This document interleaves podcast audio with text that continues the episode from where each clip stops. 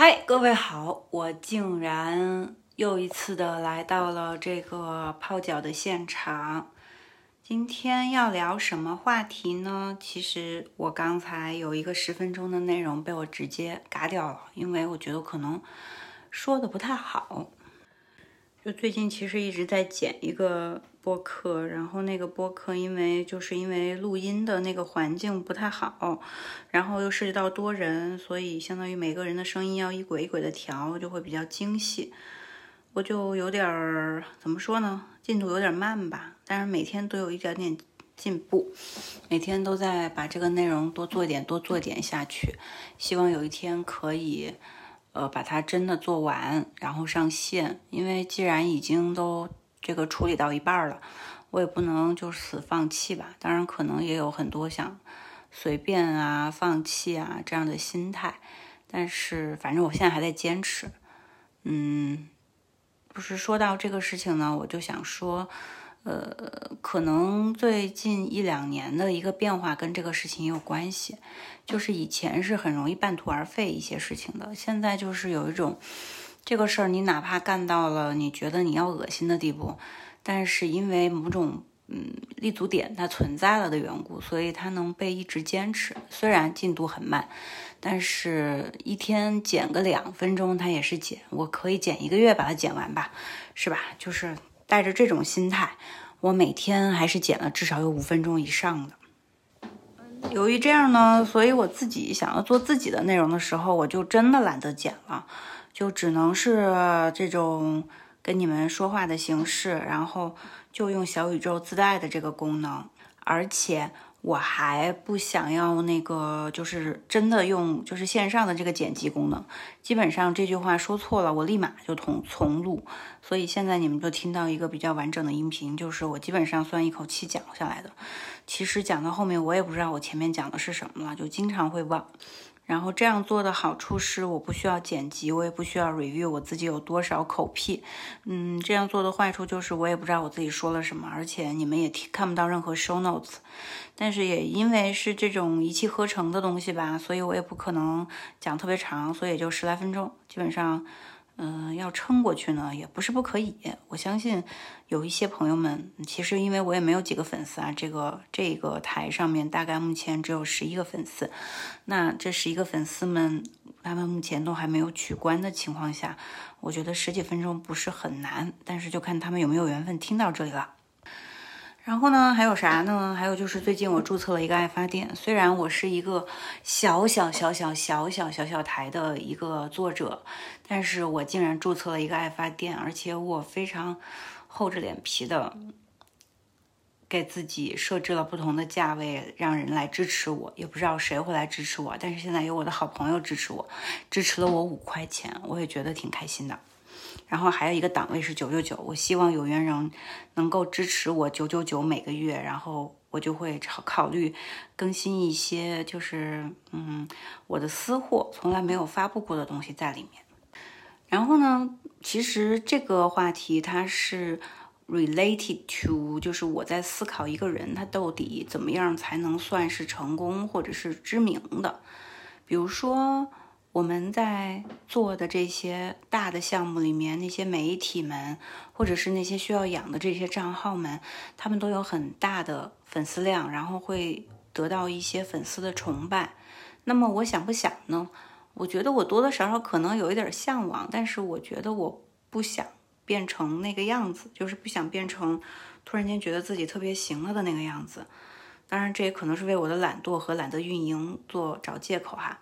但是反正我还是很相信缘分，缘分到了，它就是要有增长的机遇。但是缘分没有到，你就是要花很多功夫，就是拼命努力的搞，然后把自己搞成某个人设，那样子人也不舒服嘛。所以我也不愿意。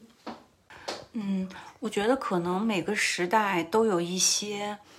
他并不为人所知，但是在小范围内，他的朋友间也会觉得这个人这一辈子生活的还不错，或者是有某些点他觉得很欣赏。然后呢，大家也可以用平辈的这种心态，各自生活，各自学习。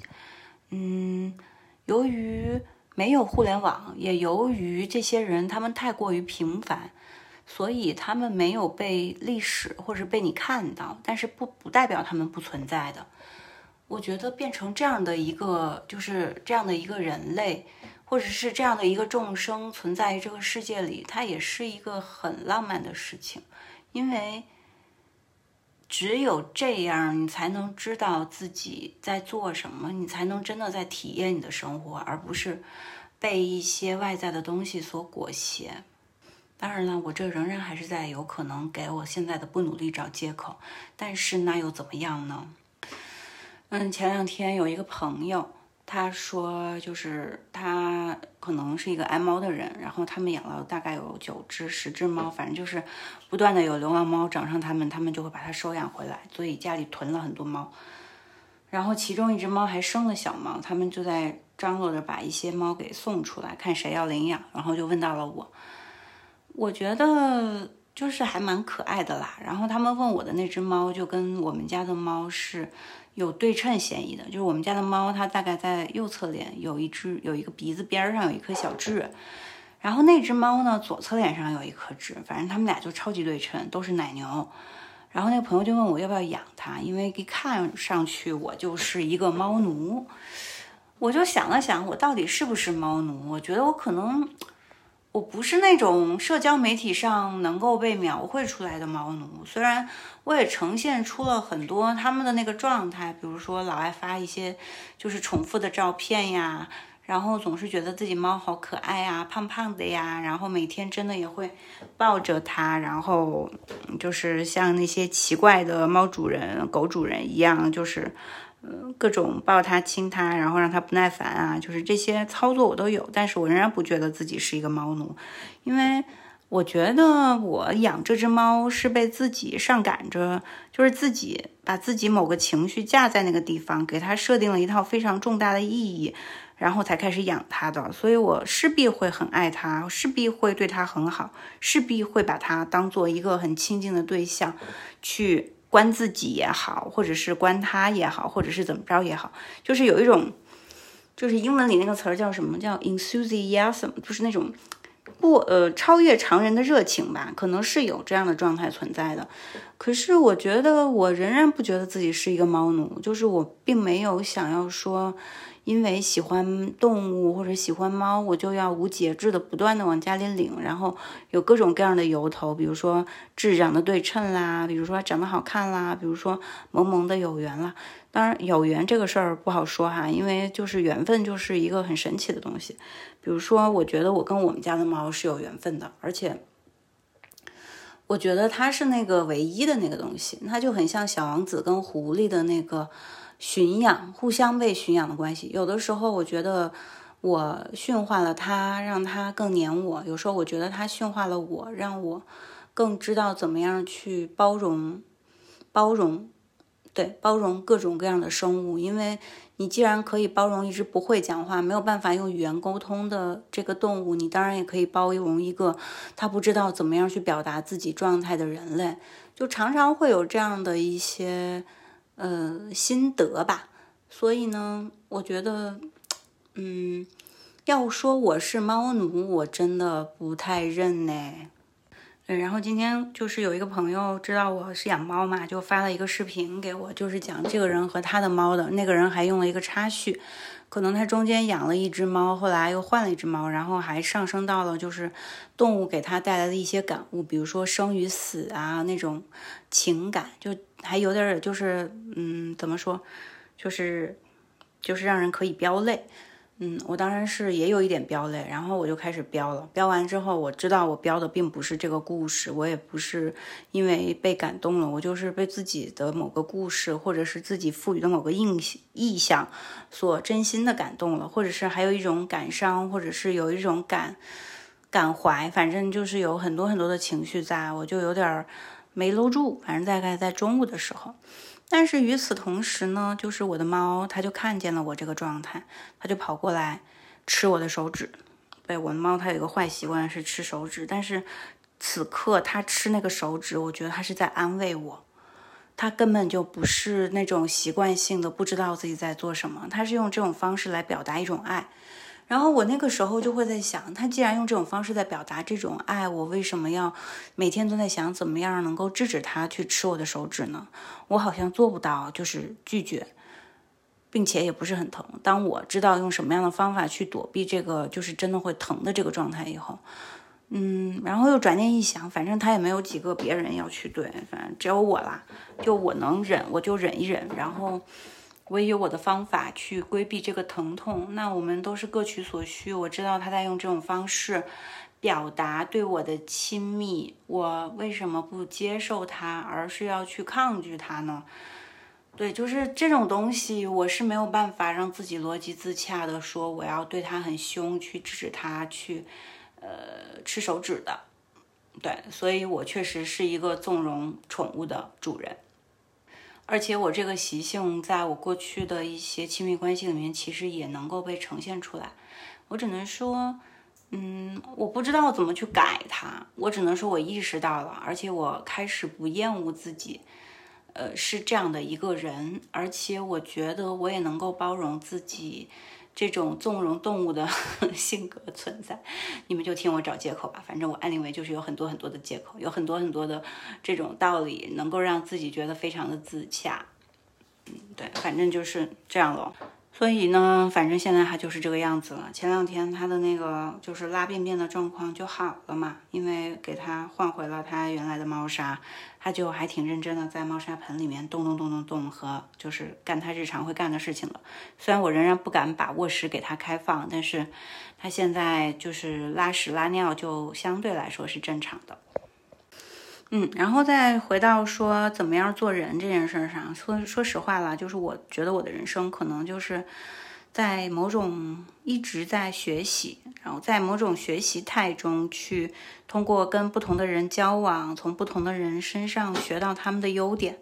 然后能够放到自己的生活中去实践，我觉得是一个还挺有意思的事情。这两年呢，见到了不同的人，换了一种视角去看他们以后，我突然间就会有一种平和感。这种平和感是在于说，我突然间好像能够识别这种模式，然后并且知道在某种模式下，我可以去处理别人的情绪，或者是给别人达到某种，嗯，不能说快乐，某种愉愉悦吧，嗯，但是。嗯，我可能当然有的时候自己还是会有很多情绪，会我看不见。比如说昨天那个合作伙伴，他又给我提了一个什么建议，说我给他推的一个东西，他觉得那个东西不太好。然后呢，是不是太文艺了？反正就是说，他觉得用这个东西的人不应该是做我们项目的这些目标受众。所以呢，我就也没反驳，我就说，那你说啥就是啥，反正我没有什么意见想要去说服他。其实我觉得无所谓，嗯，但是我也懒得再去为这个事情据理力争了，因为我觉得就是每个人有自己的一些看法，然后我觉得这个事儿用什么平台真的从大局上不重要。所以他用他愿意用什么就用什么，但是反正你要是选择另外的平台，那他的花费就会比较高，那也是需要做抉择的嘛。然后与此同时，我甚至还研究了一下，如果不使用任何平台，然后我们有没有什么最简单的办法来去实现这些功能？其实也不是没有，只是它会显得很繁琐，而且很不像我们那个项目的那个调性，所以我也放弃了这个事儿。我现在就。只能暂时搁置。我想等那个合作方自己说他要做什么决定，然后我也不想 push，因为我觉得 push 没有什么用。然后，嗯，反正眼下就是这个情况。嗯，我我的我想表达的是说什么呢？就是在遇到这种情况的时候，以前我真的会据理力争，然后我觉得自己都是对的，我会争个不停，然后还会很生气，最后我还是只能妥协，因为人家是老板。然后现在我会觉得真的就嗯随他去吧，嗯是什么都可以，嗯所以啊以上就是我今天想要表达的东西。我现在又是一头汗，然后我现在又觉得这个泡脚实在是太舒服了，所以嗯强烈的还是建议大家继续去泡脚吧。以上就是今天的内容。